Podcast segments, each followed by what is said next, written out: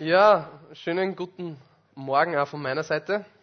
Schön, dass ihr es alle hergeschafft habt, obwohl Parkplatzsuche anscheinend schwierig ist, was ich gehört habe. Mir geht es ja da mit dem Rad immer einfach. Kann direkt vor der Haustür packen, also im Hof. Genau. Es geht heute weiter mit unserer Predigtserie, wo wir gerade mittendrin sind. Wer weiß es, über was für ein Bibelbuch wir uns gerade beschäftigen, wenn es nicht eh schon. Genau, der Beamer weiß es. Na, ah, genau, Jakobus. Da ist jetzt die Alexandra nicht schuld, ich habe gesagt, sie soll es gleich aufblenden. Bin ich selber schuld, habe ich nicht mitgedacht. Genau, wir beschäftigen uns gerade mit Jakobus mit dem Titel Active Faith. Das heißt, wir beschäftigen uns mit ganz praktischen Glaubensthemen, die uns auch in unserem Alltag beschäftigen. Und da haben wir uns schon zwei Teile angesehen. Im ersten Teil ging es um schwierige Situationen in unserem Leben, um Herausforderungen und vor allem, wie wir diesen Herausforderungen begegnen dürfen. Dass wir denen mit einer positiven Einstellung begegnen dürfen, weil Gott sie verwenden möchte, dass wir charakterlich und geistlich dadurch wachsen, dass wir reif werden dadurch und dass Gott nur Gutes in unserem Leben bewirken möchte, auch durch die schwierigen Zeiten. Und den ersten Teil habe ich so übertitelt mit dem äh, Wort Prüfungsfreude. Beim letzten Mal vor ungefähr drei Wochen ist es dann um vertrauensvolles Gebet gegangen, wo wir gelernt haben, hey, Gott ist wirklich großzügig. Er liebt es zu geben. Er hat die größte Freude daran, wenn er uns die Sachen geben kann, die wir brauchen, die wir benötigen. Alles, was wir tun müssen, ist echt im Vertrauen zu bitten, fest an die Wahrheiten äh, festzuhalten, die er uns gegeben hat. Und uns als ganze Person, als ganzen Charakter, als ganzes Wesen nach seinem Willen uns ausrichten zu lassen, damit er unser Gebet in seinem Willen ist. Und dann wird unser Gebet schlagkräftig sein. Dann wird es viel erreichen. Dann wird das Unmögliche möglich. Das haben wir bis jetzt von Jakobus lernen dürfen. Und der Titel meiner heutigen Predigt, Teil 3, der lautet Get Rich or Die Trying. Die etwas Älteren unter euch werden jetzt denken, na, was ist da ihm schon wieder eingefallen? Kann er nicht einmal was auf Deutsch machen. Aber die Jüngeren werden wissen, ähm, dass das eine ziemlich bekannte Gangsterphrase ist aus Amerika. Der 50 Cent hat die ziemlich geprägt. Ja. Hat ein Album, das so heißt, glaube ich sogar ein Lied und einen ganzen Film. Ähm, und auf Deutsch übersetzt bedeutet dieser Satz so viel wie Versuch, reich zu werden oder stirb dabei. Oder verstirb bei dem Versuch. Also mit anderen Worten, gib alles, was du hast, wenn es notwendig ist, sogar dein Leben, damit du reich werden kannst. Also das drückt so richtig diese Mentalität aus, ich will mehr, ja, ich will reich werden, ich will was aus meinem Leben machen, koste es, was es wolle. Warum habe ich so einen speziellen Titel für meine, für meine Predigt heute ausgewählt? Ähm, der Grund ist, weil ich überzeugt bin, dass es mehr mit unserem Leben zu tun hat, als es uns vielleicht manchmal lieb ist. Ich glaube, dass diese Mentalität, get rich or die trying, ähm, eine Grundmentalität von uns Menschen ähm, ausdrückt, und zwar, dass wir in vielen Sachen, die wir tun und die wir bestreben, eigentlich die Hauptpriorität ist, dass wir reicher werden, dass wir mehr bekommen, damit, dass wir nicht irgendwie uns zufrieden geben wollen mit dem, was wir haben, sondern dass wir diese Sehnsucht nach uns noch mehr irgendwie abdecken wollen. Dass wir aus, aus unserem Leben machen wollen. Dass wir das, was wir haben, multiplizieren wollen. Dass wir uns nicht äh, zufrieden geben mit dem, was wir jetzt haben. Und das meine ich nicht nur im im finanziellen Sinne, wenn ich sage, wir wollen irgendwie alle irgendwie irgendwo reicher werden, sondern ich glaube, dass das viel breiter äh, gemeint ist. Oder ich glaube, dass das viel breiter in uns veranlagt ist. Weil wenn wir uns jetzt einmal ähm, die Definition von Reichtum anschauen, und das habe ich euch auch mitgebracht, Definition von Reichtum, genau, habe ich mal gegoogelt und das erste, was ich gefunden habe, war, Reichtum ist ähm, per Definition großer, ein großer Besitz an Vermögen, oder an wertvollen Dingen.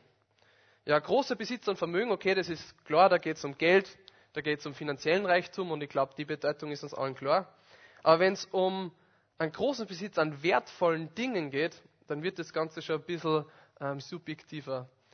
Weil was für mich ein wertvolles Ding ist, kann für die ganz was anderes sein. Also, um das vielleicht ein bisschen zu veranschaulichen und klar zu machen, für mich ist zum Beispiel ein wertvolles Ding, eine wertvolle Sache Wissen. Und das mein, mein Wunsch, da irgendwie reicher im Wissen zu werden, drückt sich darin aus, dass ich extrem gern Bücher lese. Und ich lese nicht so viel Romane oder nicht so fiktive Bücher, ich lese eher Sachbücher oder halt christliche Literatur. Und irgendwie, warum mache ich das? Eigentlich, weil ich ja reicher an Wissen werden möchte. Oder andere Sache, Beziehungen. Beziehungen sind für mich extrem wertvolle Sache. Und mein Wunsch, irgendwie reicher in Beziehungen zu werden, drückt sich darin aus, dass ich ganz viel Zeit und Energie investiere, dass ich ähm, Zeit mit anderen Leuten verbringe, in Gemeinschaft, was mit anderen Menschen mache.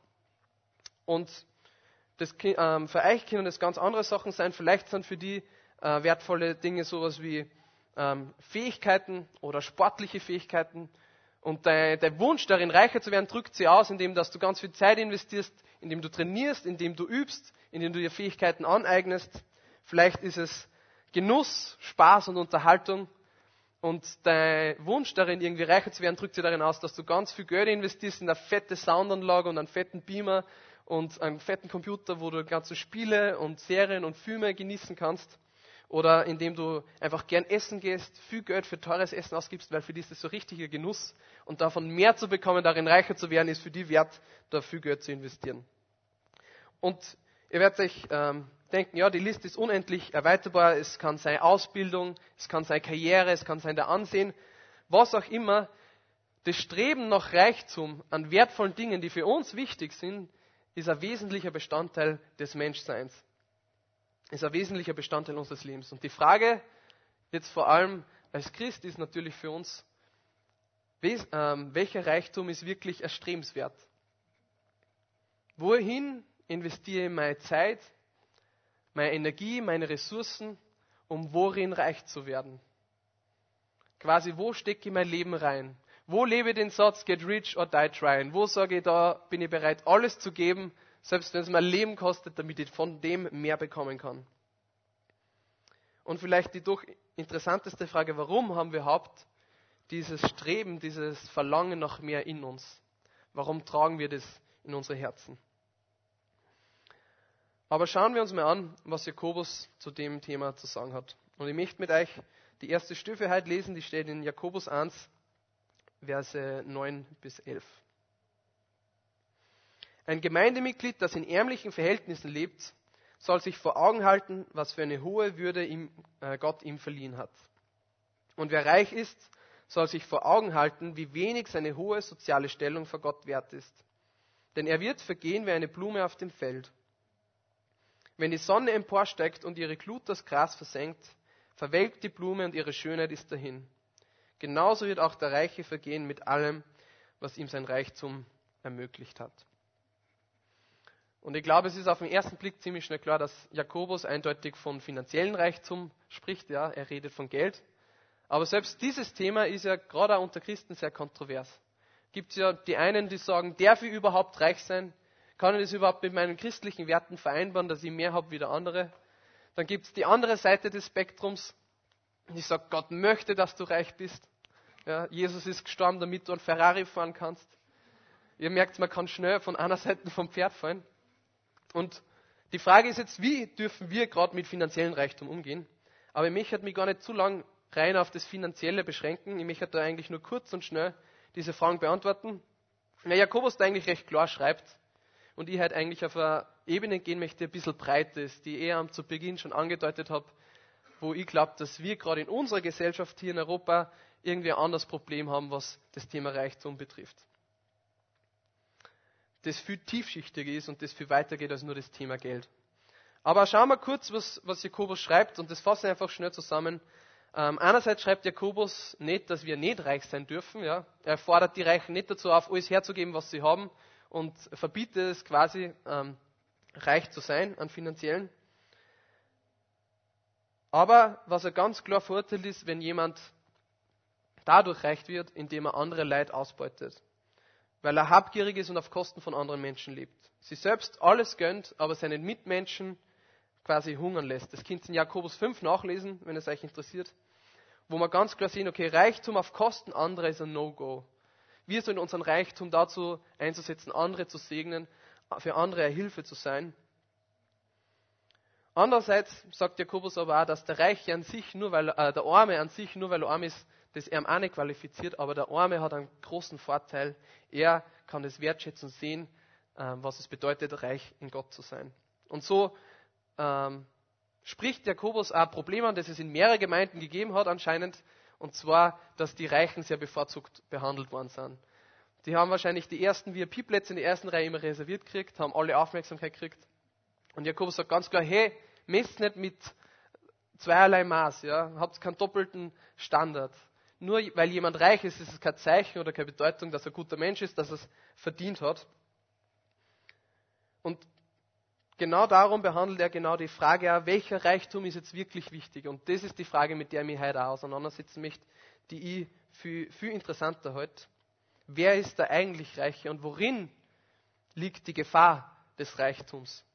Und hier möchte ich eben, wie schon erwähnt, auf eine Ebene gehen, die über das Geld und über das finanziellen Reichtum hinausgeht, weil wir alle leben in Österreich, in einem Land, wo es uns gut geht. Ja. Natürlich gibt es Leute, die haben mehr, es gibt Leute, die haben weniger, aber prinzipiell muss bei uns keiner ähm, verhungern, weil er nichts zum Essen hat oder weil er wirklich überhaupt nichts zum Leben hat. Wir haben ein Sozialsystem, das eigentlich Menschen auffängt. Wir haben, ähm, wir haben den Luxus, dass eigentlich keiner von uns wirklich sich Sorgen machen muss, wie kann ich morgen überleben, weil ich seit zwei Wochen nichts mehr gegessen habe.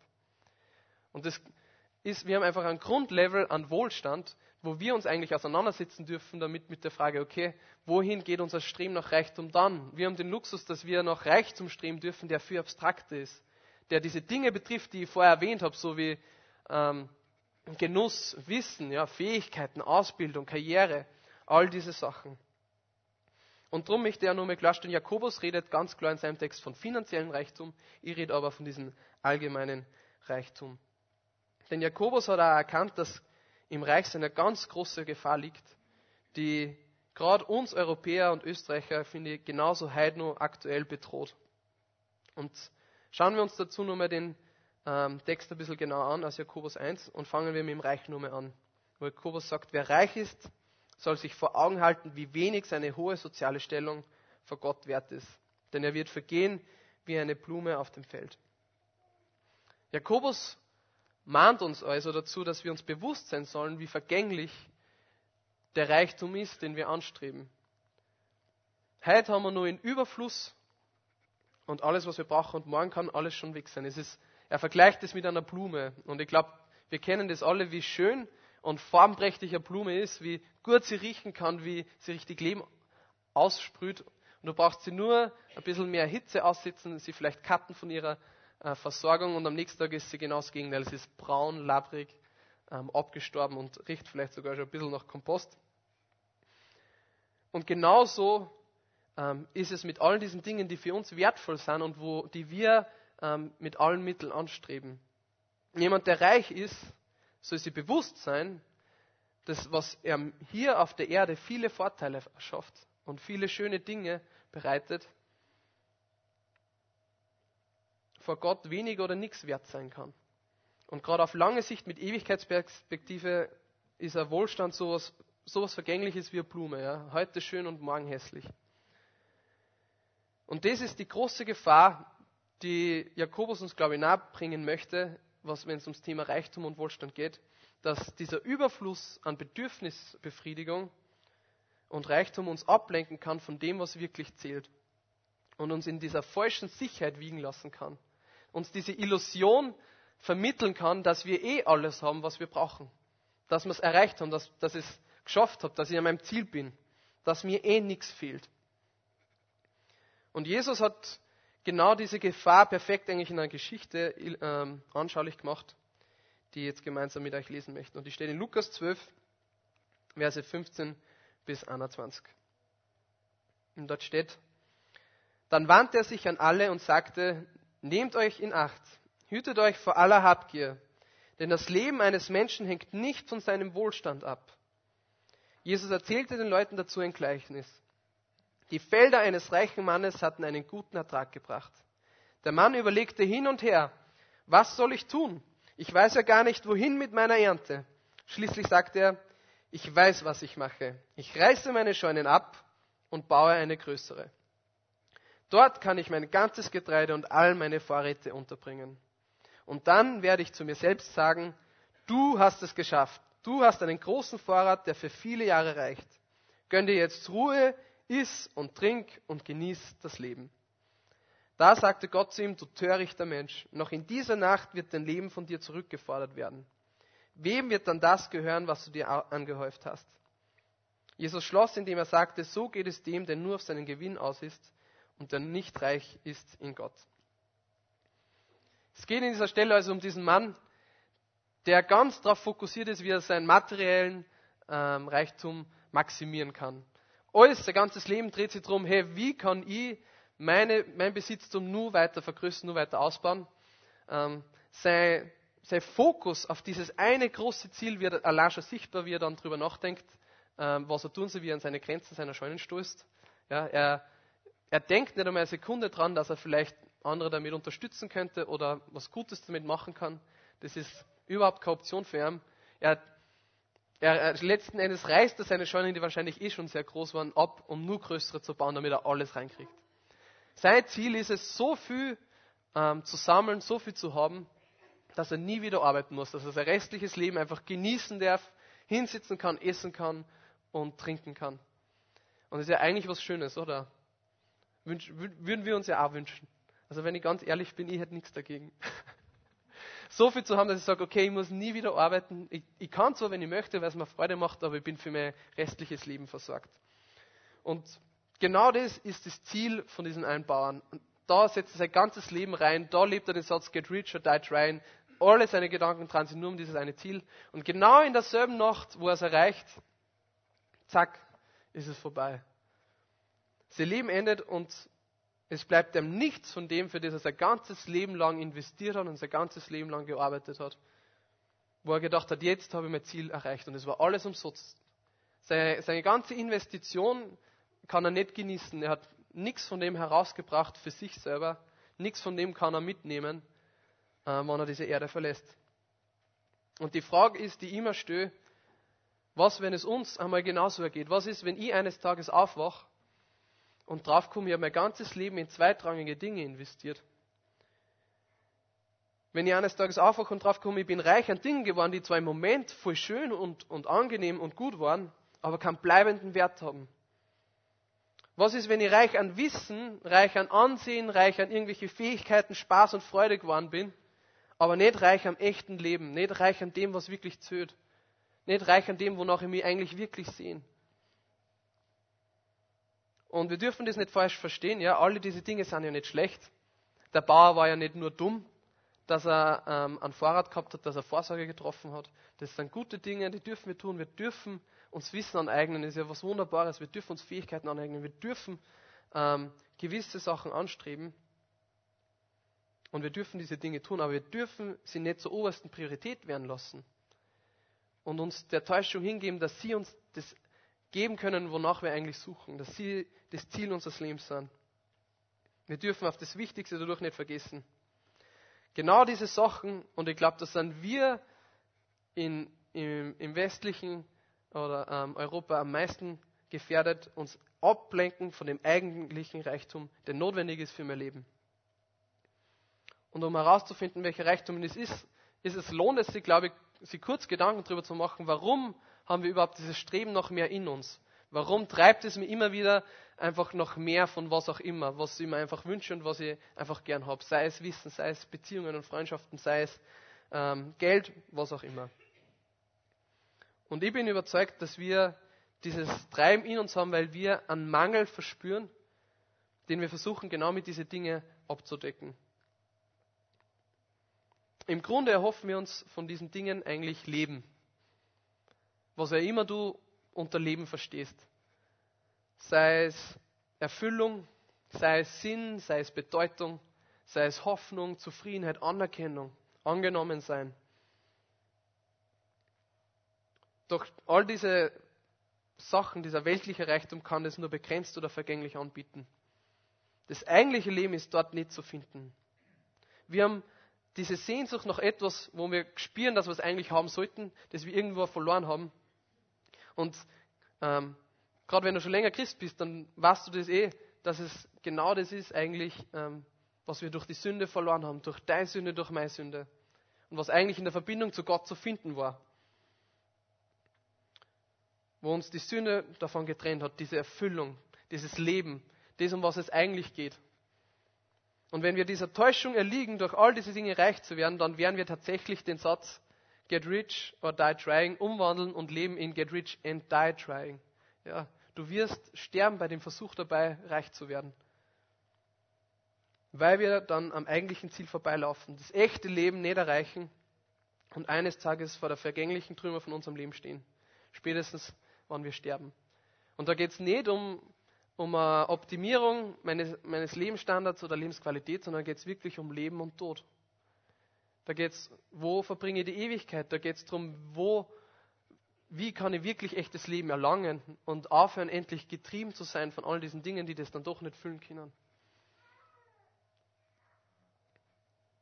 Am Ende des Gleichnisses sagt Jesus, so geht es dem, der nur auf seinen Gewinn aus ist und der nicht reich ist in Gott.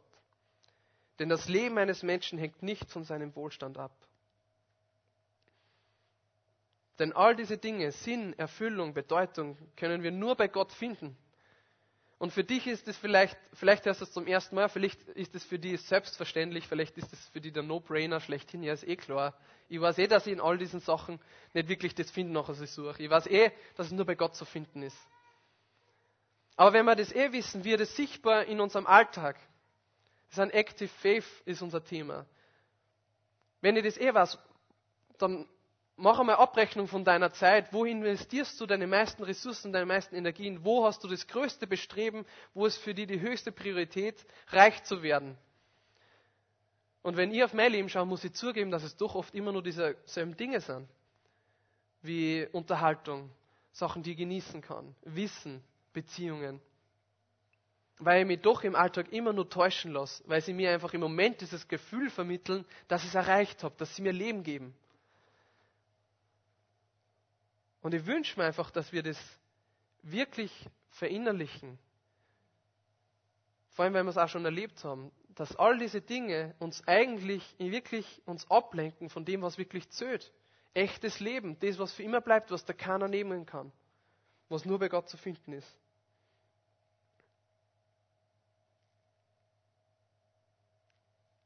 Das ist die größte Gefahr unserer Gesellschaft, dass wir uns täuschen lassen und es eigentlich rational wissen, aber praktisch immer wieder in diese Falle hineintappen. Und genau das ähm, versucht uns Jakobus auch nahezubringen. In Vers 9, wo er schreibt, ein Gemeindemitglied, das in ärmlichen Verhältnissen lebt, soll sich vor Augen halten, was für eine hohe Würde Gott ihm verliehen hat.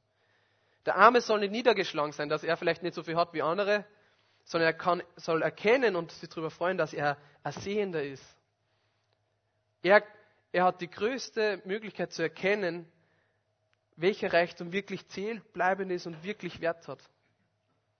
Wo er nicht das Armsein an sich zwar qualifiziert, aber das Reichsein in Gott. Und der Arme hat den Vorteil und, und das Privileg, frei zu sein von dieser Täuschung, frei zu sein von dieser Ablenkung und zu erkennen, was wirklich zählt und was wirklich Erfüllung und Sinn und Bedeutung und Hoffnung geben kann. Und was für hohe Würde das ist, darin reich zu sein. Und das ist die Lektion. Wir sollen erkennen, wie reich wir in Gott sind. Aber warum sind wir dann reich? Worin besteht dieser Reichtum? Worin besteht die Fülle, die wir dann eigentlich suchen? Und da gibt es viele Verse, äh, viele Verse, die da Antwort darauf geben, indem ich halt, ähm, zwar aus Jeremia 9 vorlesen, die das für mich auch voll cool irgendwie einfach bringen. Jeremia 9, Verse 22 bis 23. Und dort äh, steht, so spricht der Herr, der Weise rühme sich nicht seiner Weisheit und der Starke rühme sich nicht seiner Stärke. Der Reiche rühme sich nicht seines Reichtums. Ist es nicht witzig? Gott verwendet da genau diese Sachen, von denen ich auch vorher gesprochen habe. Ja? Nicht das Wissen, nicht die Weisheit, nicht die Stärke, nicht die Fähigkeiten, nein, nicht der Reichtum. All diese Dinge, wo wir Reichtum anstreben, seien sie materiell oder immateriell. Nicht die sind die, wo wir, die wir nachjagen sollen, auf die wir stolz sein sollen. Sondern er sagt weiter, sondern wer sich rühmen will, der rühme sich dessen, dass er Einsicht hat und mich erkennt, dass ich der Herr bin, der Barmherzigkeit, Recht und Gerechtigkeit übt auf Erden. Denn daran habe ich wohlgefallen, spricht der Herr. Gott zu kennen ist der größte Reichtum, den man sich vorstellen kann. Gott zu erleben und zu erfahren, dass er gerecht ist, dass er barmherzig ist, dass er der Herr ist und dass all meine Bedürfnisse ganz gefüllt werden bei ihm. Dass wenn ich in seiner Gegenwart bin, wenn ich so tief verbunden mit ihm, ich das erfahren kann, wie ein ganzer Strom von Leben mich durchfließt und kein einziges Bedürfnis unbefriedigt bleibt. In meiner ganzen Fülle erfahren kann, was es heißt, am Leben zu sein. In ganzer Fülle erfahren kann, was es heißt, voller Hoffnung und Liebe zu sein. Und zu wissen, dass es nie vergehen wird, dass ich das für immer haben darf, dass Gott mir das gegeben hat. Mit Gott verbunden zu sein durch Jesus, durch den Heiligen Geist, ist der größte Reichtum, den ich anstreben möchte in meinem Leben. Diese tiefe Verbundenheit, diese Intimität, die ich dort habe, wo ich ganz angenommen bin, wo ich ganz erkannt bin, wo ich ausreiche, so wie ich bin und wo Gott mir das gibt, was ich brauche.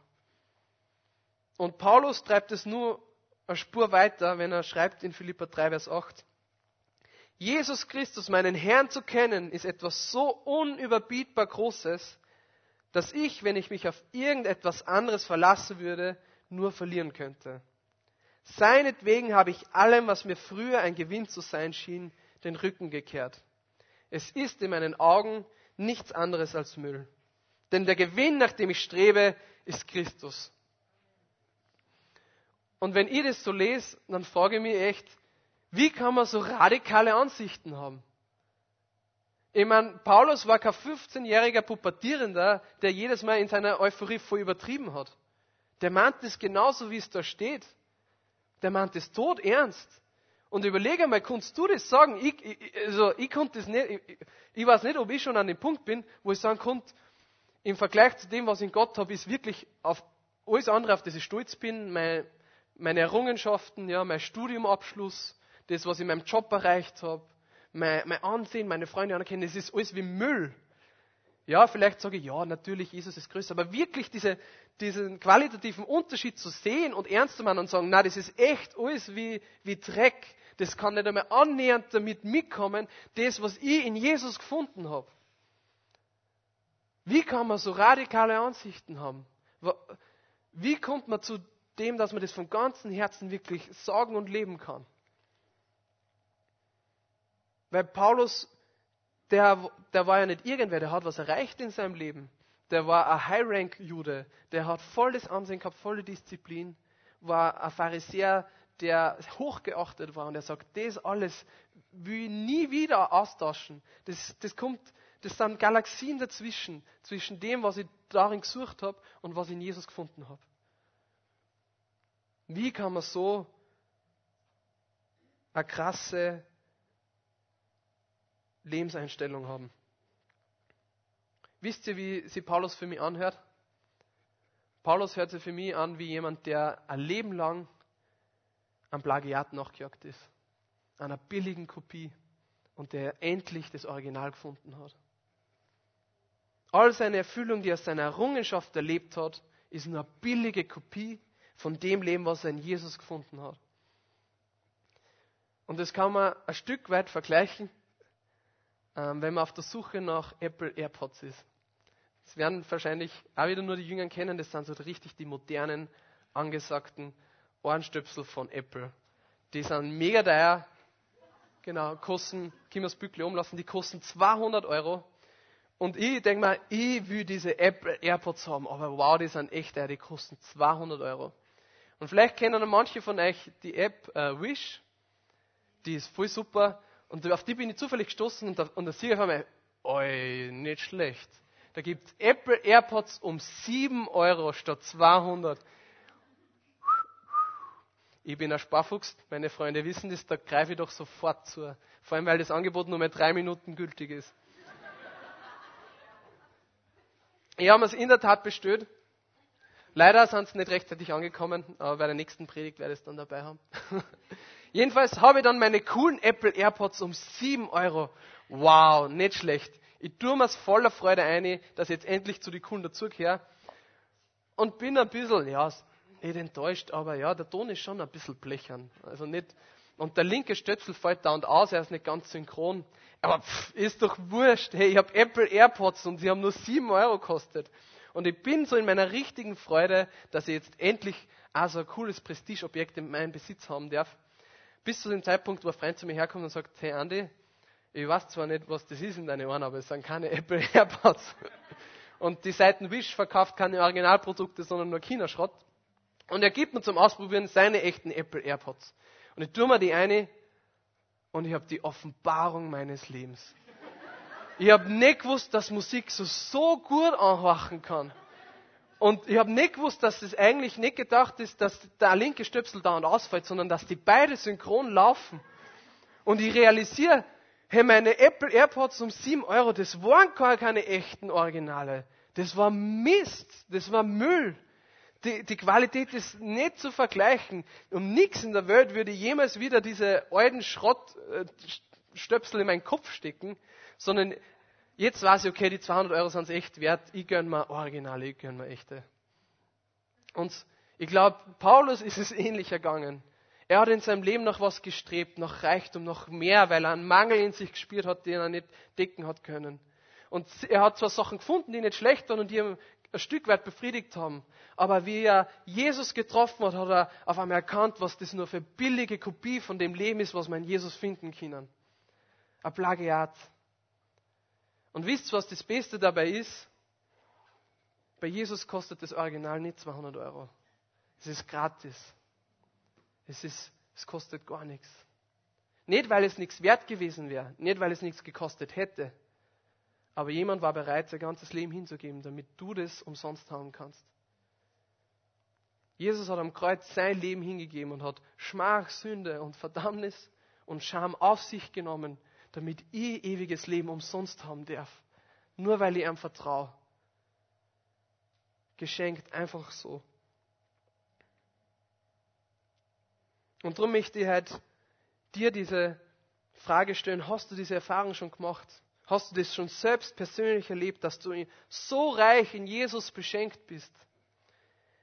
Mit allem, was, äh, wonach du dich je gesehnt hast, dass alles andere dagegen wie Müll wirkt. Und wenn die Antwort Nein ist, dann möchte ich dir ermutigen, heute ist Zeit, dass du Jesus nachfolgen kannst. Heute ist Zeit, dass du der Sünde vor ihm bekennst und dir von ihm alles wegnehmen lässt, was dich von Gott trennt und von diesem Leben, das er dir geben möchte. Und bedränge ihn in Gebet, komm zu ihm, tu Buße und folge ihm nach und du wirst dieses Leben empfangen. Geh ins Gebet und sprich mit jemandem darüber, dass du diese Entscheidung getroffen hast, der dir helfen kann, diesen Weg zu gehen. Und wenn deine Antwort aber ja ist, du hast diese Erfahrung schon gemacht, du kennst dieses dieses Erlebnis eigentlich. Aber dir geht es oft so wie mir im Alltag, dass ich es immer wieder trotzdem vergesse, obwohl es eigentlich weiß. Mich immer wieder von dieser Täuschung blenden lasse und Leben in, im Reichtum von anderen Dingen suche, wo ich es nicht finden kann. Dann möchte ich heute herausfordern und dir eine Frage stellen. Wenn wir an diese Beispiele vom Beginn denken. Was tust du? Was bist du bereit zu investieren, damit du reicher in Jesus wirst? Denkt man nur mal dran, wenn ich reich in Wissen sein will, dann lese ich viele Bücher. Wenn ich reich in sportliche Fähigkeiten sein will, dann investiere ich extrem viel Zeit und Energie, um zu trainieren, um mir diese anzueignen. Wenn ich reich in Ansehen, in Anerkennung sein möchte, dann äh, arbeite ich hart, dann investiere ich ganz viel Zeit in, in dem, dass ich in meinem Job arbeite, dass ich ähm, an meinem Charakter arbeiten. Was tust du? Was bist du bereit zu investieren, damit du reicher in Jesus und somit in echten Leben wirst? Wie oft suchst du ihn in der Stille? Wie oft lässt du deine Gedanken neu ausrichten durch sein Wort? Wie sehr bist du bereit, Dinge zu opfern, die dich trennen von dem, was er dir geben möchte? Und da geht es nicht darum, sich selbst wieder zu was zu zwingen, weil ja, ich bin ein guter Christ, ich muss das machen, sondern Mach dir selbst Gedanken und überleg, was möchtest du in deinem Leben? Was ist oberste Priorität? Und dann mach diese Sache und triff diese Entscheidung nicht, weil du musst, sondern weil es deine eigene freie Entscheidung ist und du diese Schritte setzen möchtest, um diese Sache Priorität Nummer eins in deinem Leben werden zu lassen. Da geht es nicht um, in der Gemeinde gut dazustehen, da geht es nicht darum, Gott irgendwie wohlstimmig zu sinnen, sondern für dich ganz selber. Möchtest du das? Möchtest du, dass das die Nummer eins in deinem Leben ist, dass du hauptsächlich reich in dieser Sache bist und nicht in anderen Dingen? dann setz dich hin und überleg, wie du diese Schritte setzen kannst, damit du wirklich darin investierst. Aus freier Entscheidung dazu, weil du es möchtest, weil du erkannt hast, dass es das Wichtigste in deinem Leben ist und nicht, weil du es musst, weil dir jemand dazu zwingt, damit du guter Christ bist. Damit es nicht am Ende heißt, get rich and die trying, sondern dass es wirklich heißt, get rich or try dying, dass ich alles gebe, was ich habe, um in dieser Sache reich zu werden, weil sie das Wichtigste in meinem Leben ist. Das ist der Reichtum, den wir anstreben sollen.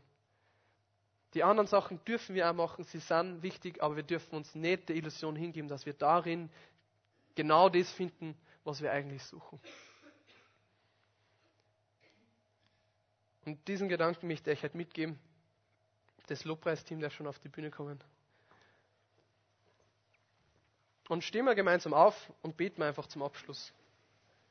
Und wenn dir jetzt einfach Sachen in den Sinn gekommen ist oder du echt gemerkt hast, hey, ich will gewisse Schritte setzen, dann leg das gleich jetzt im Gebet vor Gott hin. Wenn du da bist und sagst, ich will dieses Leben und ich habe es eigentlich noch nicht, dann triff jetzt die Entscheidung und komm zu Gott und sag, vergib mir meine Schuld und, und schenk mir das, was du mir zum Geben hast. Dein Leben, deine Gerechtigkeit, dein Sinn. Und wenn du diese Schritte setzen willst, dann geh heute nach der Gemeinde heim und überleg echt, wie kann ich den Großteil meiner Energieressourcen in das investieren und nicht in andere Sachen, wo ich kein Leben finde. Lasst uns beten.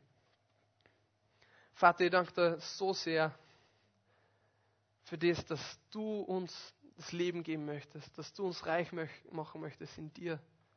Und dass der Reichtum in dir so viel mehr wert ist als das, was wir da in der Welt finden können. Dass finanzieller und äh, anderer Wohlstand nur billige Kopie von dem Leben ist, was du uns gegeben hast durch Jesus. Und ich danke dir, dass es einfach gratis ist. Ich danke dir, dass du es uns einfach schenken möchtest. Und ich bete jetzt echt, dass du mir und uns allen neich die Augen öffnest, wie groß diese Würde ist, wie groß der Reichtum deiner Herrlichkeit ist. Und dass es vom Kopf ins Herz kommt und dass es in meinem Alltag sichtbar wird. Und dass es in meinem Alltag meine oberste Priorität wird dir zu begegnen, deine Gegenwart zu suchen, dich zu kennen und dir nah zu sein. Und ich bete, dass du uns alle heute segnest mit dieser Erkenntnis und mit der Kraft, es umzusetzen. Und ich bete, dass jeder, der heute da ist und die heute zum ersten Mal annimmt, gefüllt wird von deiner Liebe und deiner Vergebung und deiner Gegenwart. Und dass du uns alle tiefer in eine Beziehung hineinführst, wo wir dein Wesen immer mehr erkennen dürfen. In Jesu Namen. Amen.